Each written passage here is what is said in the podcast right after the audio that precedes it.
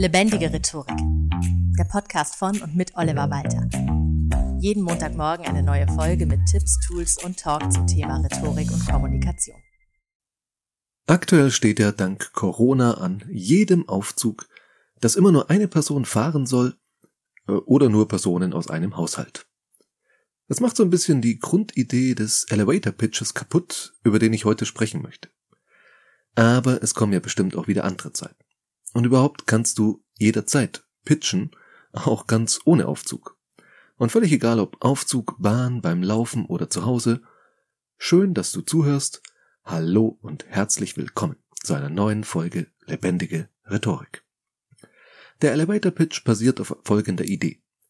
Stell dir vor, du fährst im Aufzug und es steigt zu dir ein der oder die CEO deiner Firma oder eine andere wichtige Person, Kunde oder Kundin, die Person, die darüber entscheidet, ob du befördert wirst oder gefeuert, oder auch dein Love Interest. Rhetorik funktioniert ja immer auch außerhalb des Business-Kontextes. Eigentlich funktioniert Rhetorik immer, egal worum es geht. Vielleicht hast du das irgendwann gerade beim Flirten schon mal erlebt. Plötzlich steigt die Person, die du ewig lang schon angeschmachtet hast, aus dem Bus oder der Bahn aus. Und du denkst dir nur so, oh, Mist. Der Rapper Crow hat darüber ein ganzes Lied geschrieben. Damit er das nie wieder tut, bitte, bitte nicht, und du egal in welchem Kontext auch immer bei einer passenden Gelegenheit nie mehr sprachlos bist, hier nun, was du in solchen Situationen tun kannst, nämlich ein Elevator Pitch abliefern. Wie schon angedeutet ist das Szenario dabei ja folgendes.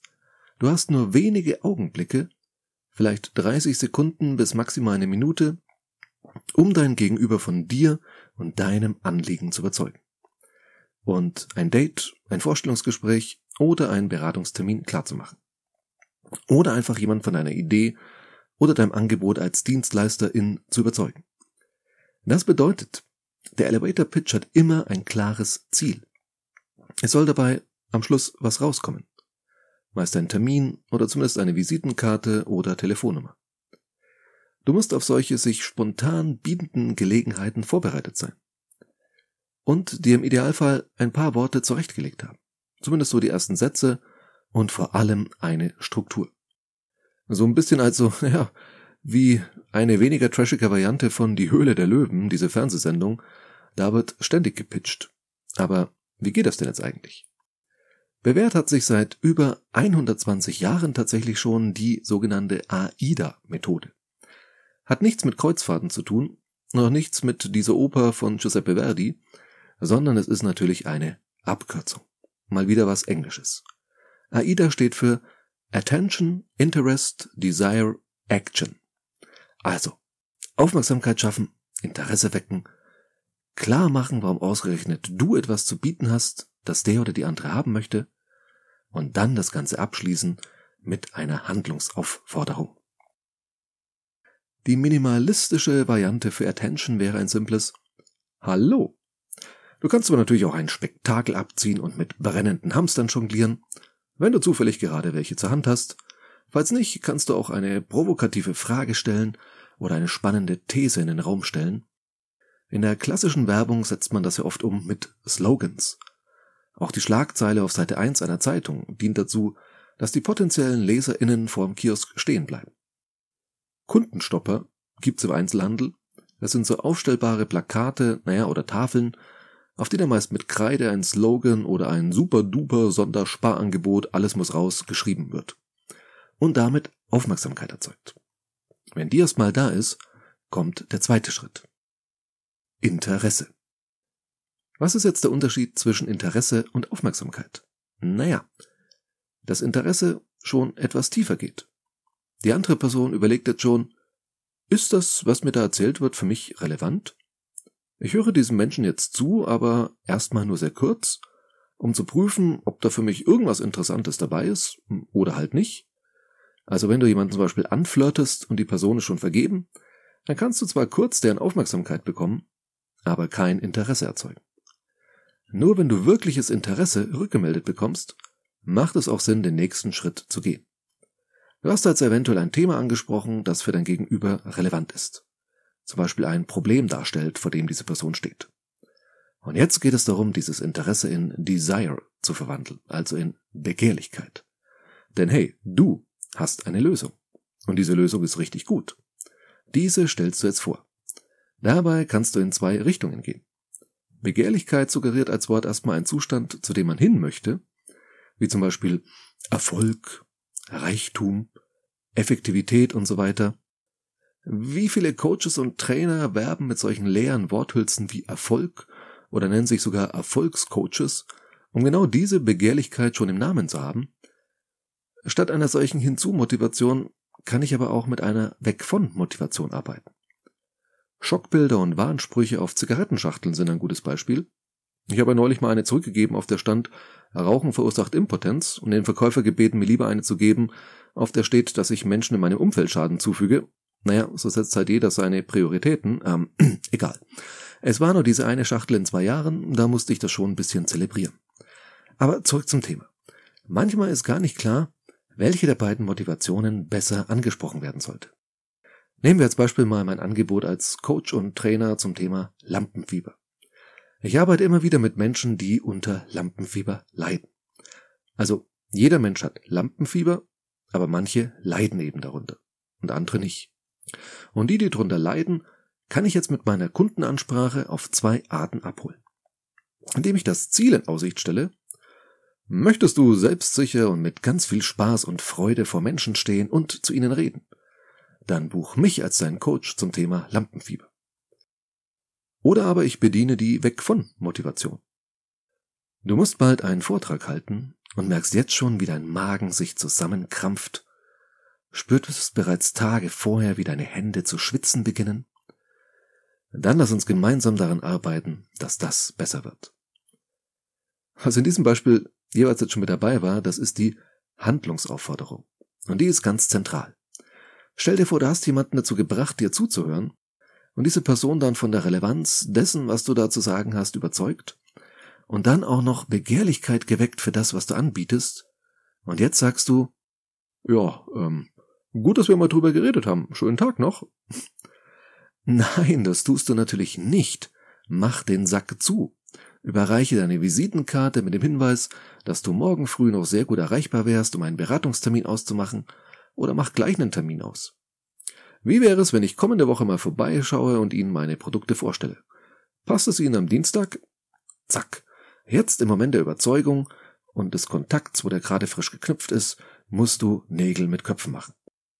Diesen Kontakt eine Woche später telefonisch wieder aufzuwärmen, ist viel umständlicher und führt mit viel höherer Wahrscheinlichkeit zu einer Ablehnung, als wenn du jetzt gleich etwas Konkretes vereinbarst. Manchmal ist das Konkreteste, was möglich ist, vielleicht auch einfach nur, schau doch mal auf rhetorikpodcast.de, da findest du alle Folgen meines Podcasts. Also, die Handlungsaufforderung oder auch englisch Call to Action sollte am Ende immer erfolgen. Nach diesem AIDA-Prinzip werden auch Webseiten aufgebaut oder eine Schlagzeile und ein passendes Bild, um deine Aufmerksamkeit zu erlangen. Also oben drüber Titel, ja, und ein Bild oder ein Banner Drunter kommen dann die relevanten Infos und eine Lösung wird beschrieben. Wie toll es dir mit diesem Nahrungsergänzungsmittel geht oder was auch immer. Und dann kommt auch schon der Call to Action. Meist ein Button oder ein Formular. Sehr auffällig platziert. Was auch häufig kommt und was du auch adaptieren solltest für deinen Elevator Pitch, auch im Gesprochenen, ist eine vertrauensbildende Maßnahme. Also von der Website ist meist irgendein Siegel eingebunden, Trusted Shops oder irgendwas in der Art, wir Menschen mögen Siegel und Zertifikate. Bio, Fairtrade, Made in Germany und so weiter. Und so haben findige Geschäftsleute alle möglichen Siegel erdacht, die teilweise zum Beispiel bei Tierwohl eigentlich nur sicherstellen, dass die armen Schweine zusätzlich zur Massentierhaltung nicht auch noch ausgepeitscht werden, aber hey, Siegel ist Siegel und Siegel wecken fast immer Vertrauen. Im Gespräch kommt es jetzt nicht so gut, wenn du ein Siegel oder ein Abzeichen aus der Hosentasche ziehst und jemanden unter die Nase hältst, aber Du darfst das AIDA-Modell natürlich gern noch ergänzen. Um eine kurze Info, wenn dich die andere Person noch nicht kennt, wer du bist, was du machst und warum ausgerechnet du zu diesem Thema was Sinnvolles beizutragen hast. Du musst also, wenn ich schon vorhanden, weil ihr euch eh schon kennt, Vertrauen aufbauen. Zum Beispiel auch, indem du Referenzen angibst. Wem hast du mit deiner Dienstleistung schon geholfen? An welchen firmeninternen Projekten warst du erfolgreich beteiligt? gibt es zufriedene KundInnen, die du sogar als Referenz angeben kannst. All das schafft Vertrauen. Also in den meisten Kontexten. Beim Beispiel mit dem Flirten wäre es jetzt eher unangebracht, die Kontaktdaten deiner letzten drei Ex-Freundinnen oder Ex-Freunde rauszugeben, damit die bestätigen können, dass du echt total der Hammer bist und dieses Beziehungsding voll drauf hast. Ansonsten aber funktioniert das mit den Referenzen wirklich ganz gut.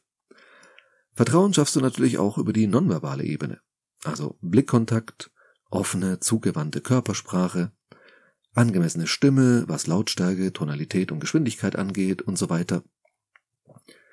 Also, du siehst, dieses AIDA-Modell kann dir eine Hilfe sein, aber wie so oft in der Rhetorik gibt's halt kein Rezept. Nach dem Motto tu das, dann kommt am Ende genau das dabei raus.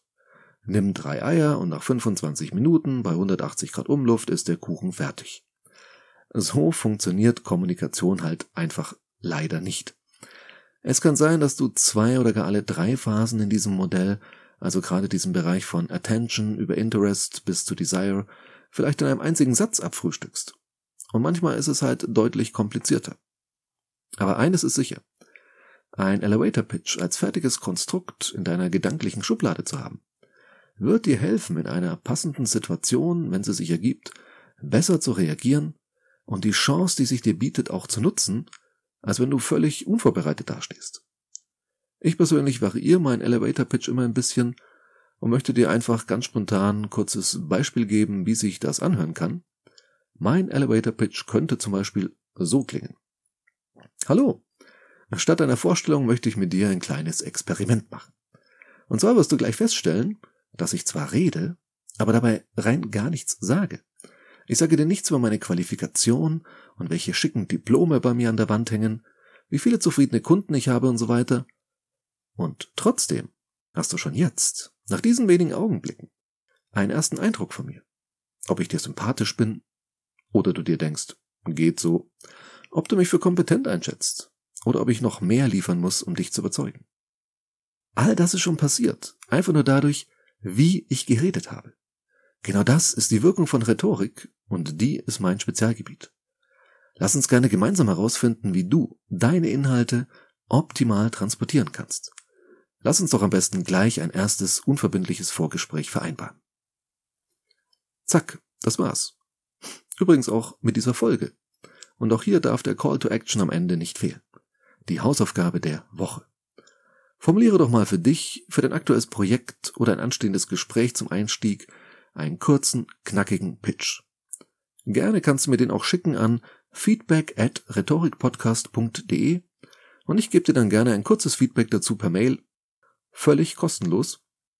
Kostenlos kannst du übrigens diesen Podcast auch bei Apple Podcasts bewerten oder an Freundinnen oder Kolleginnen weiterempfehlen. Darüber würde ich mich sehr freuen. Vielen Dank fürs Zuhören und bis zum nächsten Mal. Das war Lebendige Rhetorik, der Podcast von und mit Oliver Walter. Jeden Montagmorgen eine neue Folge mit Tipps, Tools und Talk zum Thema Rhetorik und Kommunikation. Wenn du Oliver Walter als Experten für lebendige Rhetorik buchen möchtest, schau doch mal auf www.walter-oliver.de.